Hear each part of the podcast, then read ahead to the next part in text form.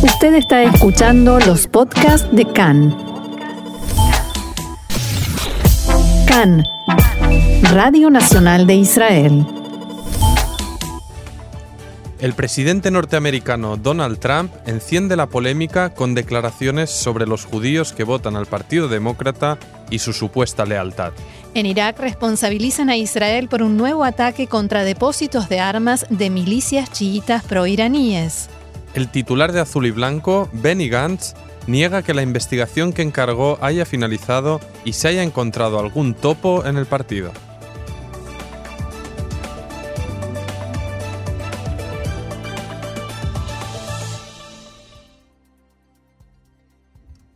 Vamos entonces al desarrollo de la información porque anoche se produjo la tercera explosión en un mes en una base militar en Irak.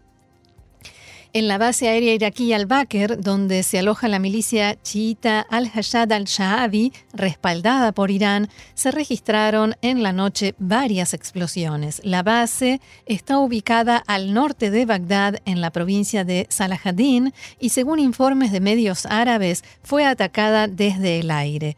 Una cantidad no especificada de misiles transferidos desde Irán estallaron. La cadena Sky News en árabe afirmó que más de 50 misiles habían explotado en los almacenes de la base y que las esquirlas se dispararon en todas direcciones. Hay informes contradictorios sobre muertes en el incidente. Medios de comunicación árabes informaron que fue bombardeada una infraestructura ocupada por los paramilitares chiitas iraquíes junto a la base de Balad al norte de Bagdad. Se trata de una serie de explosiones que siguen a las registradas en las últimas semanas en depósitos de armas, en una serie de ataques que en su mayoría fueron atribuidos a Israel contra bases o puestos pertenecientes a facciones de las Fuerzas de Movilización Popular, que es una agrupación que reúne a la mayoría de los paramilitares musulmanes chiitas de Irak. En la base de Balad se alojan las fuerzas y contratistas de Estados Unidos y esta se encuentra a unos 80 kilómetros al norte de Bagdad. Un grupo perteneciente a las fuerzas de movilización popular y respaldado por Irán está instalado allí cerca. De acuerdo con medios locales, el sitio atacado es un depósito de armas y misiles de la organización Hezbollah iraquí, una de las milicias más allegadas a Irán. En el lugar se produjo un gran incendio. Según informó la cadena Al Arabiya, hubo muertos y heridos como consecuencia del bombardeo, todos ellos miembros de esta organización. Los informes indican que el bombardeo fue realizado desde aviones no identificados. Según la cadena Sky News, el ataque se llevó a cabo utilizando bombas de mortero. Fuentes de alto rango de las milicias chiitas aseguraron que las explosiones tienen relación con las registradas durante las últimas semanas y no son casuales. También informaron que se ha conformado una comisión investigadora para verificar la serie de explosiones registradas en bases de milicias chiitas en Irak. Sin embargo, una fuente de seguridad del distrito de Saladino, cita por el sitio libanés Al-Mayadin, indicó que las explosiones se debieron a un incendio cuyo origen se desconoce. Según esta fuente, no está claro si se trata de un ataque o un incidente interno. Ayer, el canal libanés Al Mayadin informó de fuentes iraquíes que la Fuerza Aérea iraquí había identificado tres aeronaves no tripuladas sobre la base de Askar en el sur de Bagdad antes y después de la misteriosa explosión registrada en la base y depósito de armas de una milicia chiita hace una semana. Y volviendo al ataque de esta noche, un miembro del Parlamento iraquí acusó a Israel de los ataques contra objetivos dentro de su país. El parlamentario Karim Aliwi declaró al canal Al Mayadin que Israel atacó varios objetivos para debilitar a las milicias chiitas solventadas por Irán e incluso asesinar a sus líderes. De todos modos, hay que decir que Ilawi es un miembro del Parlamento y no del gobierno iraquí, desde donde solo dijeron por el momento que los incidentes están siendo investigados y no emitieron ninguna acusación. En el cruce Kitay-Avishar, cerca de Ariel, en la margen occidental, efectivos de Tzal detuvieron a un palestino que arrojaba piedras contra un puesto militar israelí. Cuando se le acercaron, el sospechoso arrojó un cuchillo que llevaba escondido. Fue arrestado y trasladado para ser interrogado por las fuerzas de seguridad. Y el liderazgo de Hamas discute en estos días la efectividad de las manifestaciones que se llevan a cabo cada viernes junto a la frontera de Israel con la franja de Gaza en los últimos tiempos y son cada vez más quienes llaman a cancelarlas. Funcionarios de Hamas reconocen en conversaciones cerradas que no creían que las protestas durarían un año y medio sin alcanzar los resultados esperados. El vicejefe de Hamas, que vive fuera de la franja, Salah al-Aruri, cree que el efecto de las manifestaciones se ha agotado y tampoco fue uno de los partidarios de la idea desde el principio. Por el contrario, el líder de la organización en Gaza, Ijia Sinuar, aún tiene que decidir si continuará las protestas o las disolverá gradualmente. Fue Sinuar quien concibió la idea de organizar las manifestaciones en la cerca para forzar un acuerdo con Israel y su fracaso se consideraría un fracaso personal de Sinuar. Sinuar entiende que las protestas deben terminarse, pero no de inmediato. Todavía no ha tomado una decisión sobre el tema, pero está buscando logros con un componente de soberanía para mostrar antes de darlas por finalizadas. Al mismo tiempo, Al-Aruri lo presiona para finalizar las manifestaciones. Fuentes palestinas reportaron esta madrugada que fuerzas de seguridad israelíes entraron al poblado de Beit Kajal para detener a los hermanos y al primo de dos sospechosos del asesinato del soldado Dvir Sorek. Los detenidos son Ahmed y Muhammad Asafra, hermanos de Qasem Asafra, el sospechoso del asesinato de Sorek, así como Mauya Asafra, primo de Nasir Asafra, el segundo sospechoso en el crimen. Además, otros tres jóvenes de la misma localidad fueron arrestados durante la operación. Poco después del atentado ocurrido a las afueras del asentamiento de Migdal Oz, donde se localizó el cuerpo sin vida del joven Sorek con múltiples cuchillazos, las fuerzas de seguridad israelíes localizaron a los responsables, gracias a cámaras de seguridad ubicadas en la zona. Durante la operación, se produjeron incidentes en el poblado palestino, con varios jóvenes lanzando piedras a las fuerzas israelíes. Ningún soldado fue herido, y utilizaron métodos de dispersión para alejar a los jóvenes. La semana pasada, el padre de Dvir Sorek hizo declaraciones sobre la captura de los terroristas que mataron a su hijo. No me interesa quiénes son, ni cuánto tiempo de condena cumplirán. Dvir ya no está con nosotros, ni volverá debido al ataque. Durante la entrevista en Cannes, el padre de Dvir dijo sentir alivio tras comprobarse que su hijo no sufrió, ya que fue un ataque rápido y mortal. Dvir vivió 19 maravillosos años. Cuando pienso en él, me lamento de que ya no estará con nosotros nunca más, comentó. Más información, un líder del Frente Popular para la Liberación Palestina en Siria aseguró a un periódico del Líbano que no todas las partes de los restos mortales del soldado israelí Zeharia Baumel fueron entregadas a Israel tras lograrse un acuerdo con mediación rusa. Jalad Jibril, responsable militar de la organización palestina, afirmó que todavía hay partes de los restos mortales de Baumel en otro lugar de Siria y que se encuentran en buen estado. Según dijo Jibril al periódico Al Mayadin, lo que Rusia entregó a Israel es la mitad del cuerpo del soldado que se encontraba en el campo de refugiados palestino de Yarmouk, al sur de Damasco.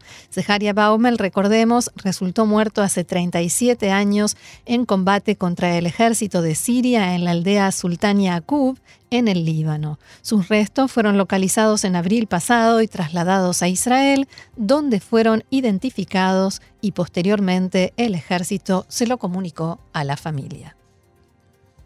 La polémica diaria en la campaña electoral de cara al 17 de septiembre tiene que ver hoy con el anuncio de ayer sobre el acuerdo de votos sobrantes firmados entre los partidos Azul y Blanco e Israel Beitenu de Avigdor Lieberman. La reacción del Likud no se hizo esperar y casi de inmediato difundieron un nuevo vídeo de campaña.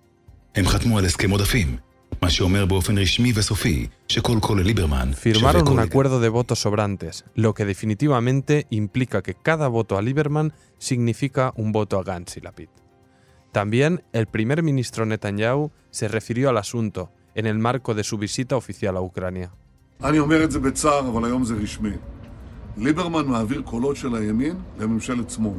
Lo digo con pena, pero ahora es oficial. Lieberman transfiere votos de la derecha a un gobierno de izquierda. Ya dije que recomendará a Gantz como próximo primer ministro. Eso implica Gantz y Lapid, porque vienen como primeros ministros en rotación. Y hoy firmo un acuerdo oficial de votos sobrantes entre su partido y el de Lapid y Gantz. O sea, quien quiera un gobierno de izquierda a cargo de Lapid y Gantz, que vote a Lieberman. Por su parte, Lieberman reaccionó mediante un mensaje en su cuenta de Twitter, en el que escribió: He visto la reacción del Likud, que me hizo reír. Netanyahu hizo un acuerdo de rendición con Hamas. Yo hice un acuerdo para repartir votos sobrantes con azul y blanco. Me parece mucho mejor.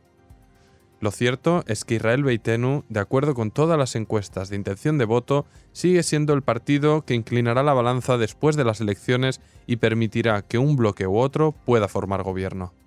Y el parlamentario Nitzan Orovich del Frente Democrático dijo en declaraciones a Cannes que su partido hizo llegar un pedido al asesor letrado del gobierno para que investigue las informaciones que se dieron a conocer en las últimas horas, según las cuales personas allegadas a la ex ministra de Justicia y líder de Yemina, Ayelet Shaked, habrían ofrecido inmunidad al primer ministro Netanyahu a cambio de un lugar para ella en la lista electoral del Likud. Según Orovitz, se trataría de un claro delito de abuso de los deberes de funcionario público. También declaró que su partido no integrará un gobierno con el Likud, a pesar de que, según dijo, desde Azul y Blanco están dispuestos a formar un gobierno de unidad.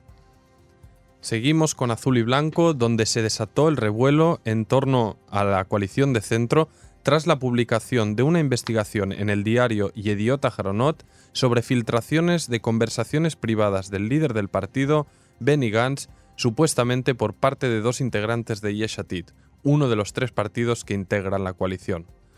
Recordemos que el presidente del partido, Benny Gantz, contrató a una agencia de inteligencia privada, CGI Group, para averiguar quiénes fueron los topos que filtraron las conversas, y según Yediota Jronot, la compañía descubrió que los autores forman parte del movimiento liderado por, por Yair Lapid. Desde Azul y Blanco desmintieron las informaciones publicadas y dijeron que, tras las averiguaciones de la agencia de inteligencia, no existe ningún informe sobre la implicación de los dos miembros de Yeshatit, por lo que consideraron el informe de ficticio. En una de las grabaciones, Filtrada poco antes de las pasadas elecciones de abril, Gantz afirmaba que no descartaba del todo formar un ejecutivo con Netanyahu, a pesar de que en público lo denegaba continuamente. En otra, se mostraba partidario de dar grandes concesiones a los partidos ultraortodoxos a cambio de su apoyo. Por su parte, Benny Gantz negó rotundamente el informe que hoy ocupa la primera plana de Yediota Jaronot.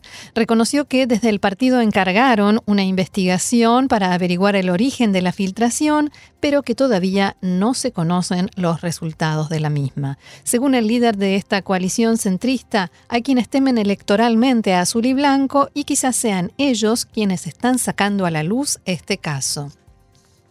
Recordemos, dijo Gantz, a, todos que los únicos sospechosos forman parte del gobierno de Netanyahu. El diputado de Azul y Blanco, Avi Nissankorn, comentó esta mañana en Cannes que se hizo una comprobación rutinaria para prevenir filtraciones e infiltraciones externas, que se desató una tormenta por un asunto menor y que la coalición Azul y Blanco sigue unida. El también diputado de Azul y Blanco, Ofer que forma parte originalmente de Yeshatid, aclaró que se trata de una comprobación encargada por el partido de Gantz, Hosen Le Israel, para defenderse durante el periodo electoral. Según Shelah, no existen materiales que indiquen sobre supuestas filtraciones a cargo de integrantes de Yeshatid. Además, indicó que Gantz y Lapid conversaron sobre el asunto esta misma mañana. El presidente de Estados Unidos, Donald Trump, ha desatado un escándalo de proporciones internacionales con sus declaraciones de anoche respecto al episodio de la prohibición de entrada a Israel de las congresistas demócratas estadounidenses Ilan Omar de Minnesota y Rashida Tlaib de Michigan. Recordemos que las dos legisladoras norteamericanas tenían planeado un viaje a Israel y el gobierno había autorizado su ingreso al país, a pesar de que ambas se han manifestado en muchas ocasiones en contra de Israel y a favor del BDS y otros movimientos de boicot y sanciones. Después, el presidente Trump escribió un mensaje en Twitter en el que aseguraba que sería una muestra de debilidad por parte de Israel darles permiso para entrar al país. Acto seguido, el gobierno israelí denegó ese permiso y alegó que, en vista del programa que tenían planeado para la visita, que solo incluía visitas y reuniones con factores palestinos y ningún israelí, no podrían entrar. La legisladora Ilan Omar, de origen palestino, hizo una solicitud especial por razones humanitarias para entrar a Israel, para visitar a su abuela de 90 años de edad en lo que calificó como la última oportunidad para verla. Israel le concedió el permiso, pero ella finalmente lo rechazó y no vino a visitar a su abuela, alegando que le habían impuesto condiciones de no hacer propaganda anti-israelí y no estaba dispuesta a aceptarlas. En medio de toda esta situación, el presidente Trump en las últimas horas dijo lo siguiente. Where has the Democratic Party gone? Where have they gone where they're defending these two people over the state of Israel? ¿A dónde ha ido a parar el Partido Demócrata? Están defendiendo a estas dos personas por sobre el Estado de Israel. Y yo pienso que todo judío que vota al Partido Demócrata creo que eso muestra o bien una falta total de conocimiento o una gran deslealtad. Desde varias instituciones judías hubo reacciones inmediatas. El presidente de la Liga Antidifamatoria, Jonathan Greenblatt, dijo que las alegaciones de deslealtad sirvieron en el pasado como excusa para atacar judíos y también desde otras instituciones acusaron a Trump de repetir argumentos vergonzantes y peligrosos que en el pasado sirvieron para difamar e incluso para asesinar judíos. El lobby judío demócrata señaló que las declaraciones de Trump son espeluznantes y muestran que el presidente no comprende la democracia norteamericana ni a los judíos norteamericanos. Por el contrario, la coalición judía republicana defendió los dichos de Trump y explicaron que al hablar de deslealtad se refería a la deslealtad del judío a sí mismo y no al país. El ministro Yuval Steinitz también reaccionó a las expresiones de Trump y dijo que Israel tiene buenos amigos en los dos partidos, tanto el republicano como el demócrata. Steinitz aseguró en declaraciones a Khan que la provocación la iniciaron las congresistas demócratas Ilan Omar y Rashida Tlaib y que hay una diferencia entre quienes tienen críticas hacia Israel y quienes niegan su derecho a existir.